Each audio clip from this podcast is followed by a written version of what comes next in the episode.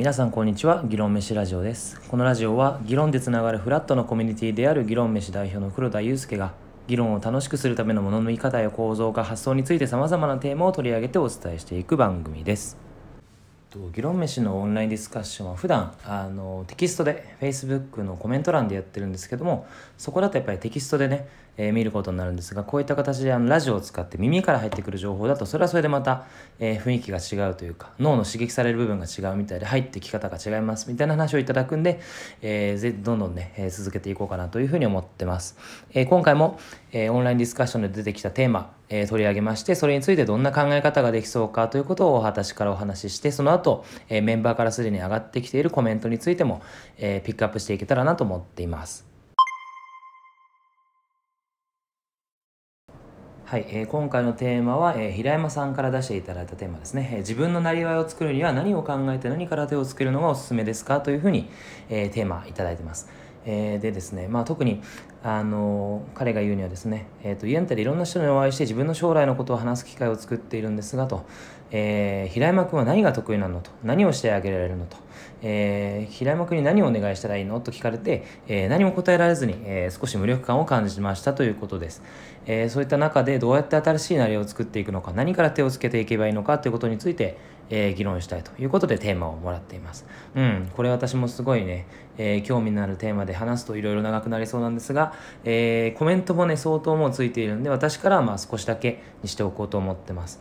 えー、私が転職を考える時にどういう考え方ができるかなって考えてみるとまず、えー、3つの、えー、考え方というか、え観点があるかなと思います。これは私よく will, can, need って言い方をするんですが、えーと、will はやりたいかどうかとか can はできるかどうかえー、need は誰かが求めてるかどうかですね、えー、この will, can, need、えー、と3つをどう満たすかっていうことについて、えー、なりわいをどう考えていけるかをちょっと話していけたらなと思ってます。うん。まあ、すごく簡単なんですけどね。えっ、と簡単に言うとこのどれか一つでもまず満たしていたらなんか始めちゃったらいいんじゃないかなっていうふうに思ってるということです。まあ、これはあの人によってどれから始めるかっていうのは全然違ってくるんですが、えー、一番こう理想的な状態は、えーと、ウィルもウィルも揃ってるしキャンも揃ってるしニードもあるとやりたいしできるし、えー、人から求められる物事、えー、そういうことを仕事にしていくと本当は本来はいいんだろうなと思うしうん、なんですけどそれってもうすごい理想的な状態でもはやもう転職と呼べるぐらいな、えー、話かなと思ってます。なんでこの will もあるし can もあるし need もあるしっていうのは最終的に目指していく方向性だとして、うん、まずはどれか一つでも二つでも、えー、満たしている状態で続けていく始めていくのがいいんじゃないかなと思ってます、うん、なのでまあ、分かりやすいのは、えー、CAN から始めていくことですね、えー、自分ができることを仕事にしていくと。自分はこれができるからそれを仕事にしていこうと。いうことで CAN から始めると。でただ CAN なだけだと、えー、ニードがない状態なんで、えー、その CAN とニードのあるところ、えー、CAN とニードが重なるところをまず目指していくと、うん、いうことですね。そういうことを探していけるといいんじゃないかなと思います。例えばうんと SNS での投稿が得意だよっていうその CAN できますよっていう人がいたらと企業の SNS 運用にどんなニーズがあるのかっていうところを見つけて CAN とニーズのニードの、えー、境目というか、えー、関わり合いの部分を見つけていくとその重なりですね重なりを見つけていくのがいいんじゃないかなと思ってます。で他にもですねなんかもうやりたいからやっちゃうみたいなそのウィルから始めるケースも全然あっていいと思います。いきなり稼げるかどうかわからないけどまずは、えー、自分のやりたいことから、え、宣言してしまうと。私これがやりたいですっていうそのできないけどやりたいっていうキャンなしのウィルだけで始めてしまうケースも全然あると思います。でただやっぱウィルだけだと自分がやりたいって言ってるだけだとなかなか仕事にはならない。んでそれもニーズと、え、紐付けていく必要があるんでウィルとニードの重なりの部分ですね。ここをどう見つけていくかっていうことになってくると思います。うん、これはなかなかね、えー、最初仕事になりにくいキャンじゃないのでできないことなんで、えー、それをどう仕事にするかは、うん、難しいんですけどまずは自分はこれやりたいんです。できます。できるかわかんないけど頑張って成し遂げますっていうその、まあ、心意気というかですね気合で、えー、自分のストレッチした仕事を取っていくみたいなやり方になってくるんだろうなと思います。なのでもともと何か信頼関係があるとかっていう間柄の人と、えー、私今これできないんだけどこれがやりたいんでぜひやらせてくださいと。いうふうにお願いするのがいいのかなというふうに思ってます、うん、それで、えー、っと will と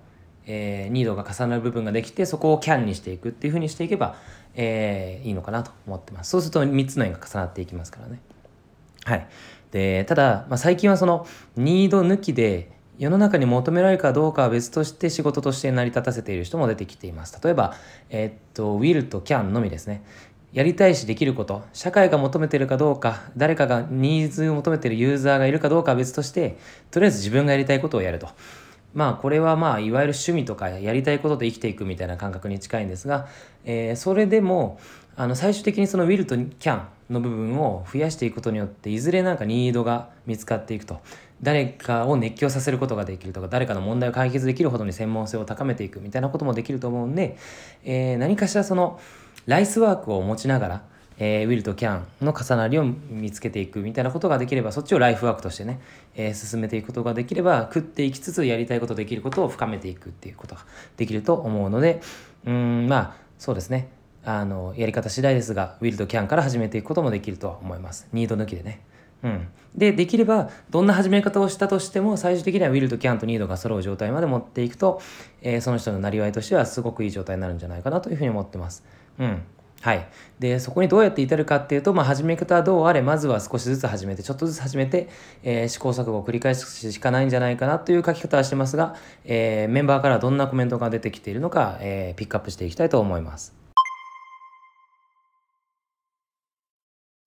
えー、まず反応してくれたのは吉川さんですね。えー、彼は、えーまあ、何を言ってるかというと、えー、その時にやってることやれていることがもうなりわいなんじゃないかなと思ってますと、うん、無理にストレッチするんじゃなくて今手前にあるところから始めていくと、え、もはや何々業と定義することが難しくなってきていますが、え、吉川さんの場合は、え、吉川業とでもいうような感じで自分の人生を営んでいけたらいいんじゃないかなというふうに思ってますと。世間の業の枠に、えー、こっちから入ってやるのもなんですしというふうに言ってます。うん、なんで自分のやれることで、やれることできることから始めていくということですね。それも面白い考え方だなという感じがしますね。で、次に星野さんがコメントしてくれてますね。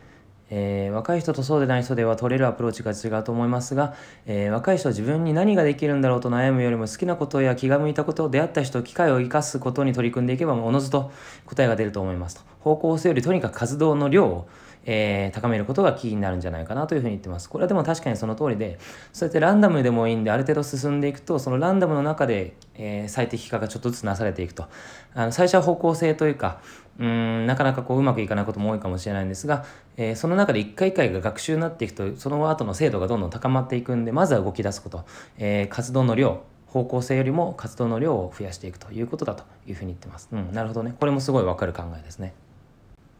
で次に島田さんですね。島田さんは、えー、興味あるようなこうビジネスとか事業をですね全部リスト化してそれをもう評価項目でマトリックスにしちゃえばいいんじゃないかなと。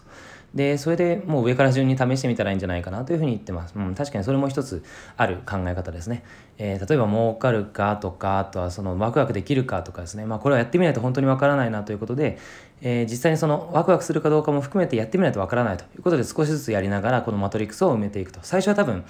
えー、全部仮説としてマトリックスを埋めることで評価項目を埋めていくことになると思うんですが、えー、やりながらちょっとずつその評価項目の値を修正していきながら自分の中でのそのなんだろうな興味のリストの、えー、優先順位をどんどん変えていくということができればいずれうんまあ自分がなりわいと言えるものにできるし作れていくんじゃないかなというふうに思いますと。でそうする中であの人と自然と出会っていくというふうに島田さん言っていてこれもポイントかなと思います、えー、自分が少しずつ動き出すと会える人が増えてその人たちから仕事をもらえたりその人の働き方が参考になったりしてですね自分なりの視野が広がるし物の見方が増えていきます、えー、そういうふうにすると先ほど言ったようなリストもどんどん伸びていくし、うん、入れ替わりが激しくなってくるし自分の中で予期せぬ仕事に出会ったりすることも増えていきます、うん、なので、まあ、トライしながら、えー、出会いを増やしリストを更新していくっていうことが、えー、いいんじゃないのっていうふうに島田さんは言ってます。これもすごいわかる考え方ですね。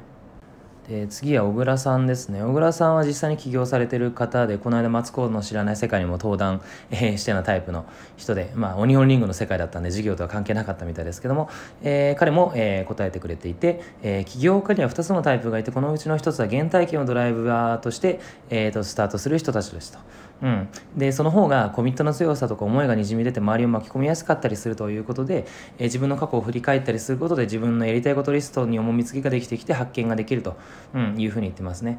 うんさっきの島田さんが未来に出会う人によってリストを更新していくみたいな考え方に対して小倉さんは、えー、これまで出会ってきたことやってきたことを振り返ってみることでそのリストが、えー、重み付けされてくるんじゃないかというふうに言ってて未来を見るか過去を見るかそれぞれ人によって考え方が違くて面白いなと思います。えっと、続いて内田さんですね。はい、内田さんからは、えー、起業する人はそもそもアウトプットの量が違うというふうに感じますと。でその中で起業に進んでいく人は主語が自分から受益者に変わっていくと。単なる発信ではなくてアウトカムに変換されていくんでしょうねと言ってます、なるほどね。あのつまりですねあの、まあ、最初は自分から始まることなんですけどもそれが誰のためになるのか社会のためになっていくのかみたいなことをすごく考えているということで、えー、自分の思いから始まるものではあると思うんですがそれがいかに、うん、社会とか、えー、受益者のためになっているかっていうところに、えー、視点が変わってくるということで、えそのためにまずは、え行動を増やすというかアウトプットを増やしていくみたいなことが書かれています。やっぱりこれもうん、最初から方向性を決めすぎず自分が何ができるかしたいかっていう自分から発信する始まっていく、えー、そこから社会につながっていくみたいな、えーと、内から外への矢印みたいなのがこれ結構皆さん共通してる部分が多くて面白いですね。うん、ありがとうございます。で次は竹内さんですね、えー、興味あることにどんどんやってみることに尽きると思いますと。うん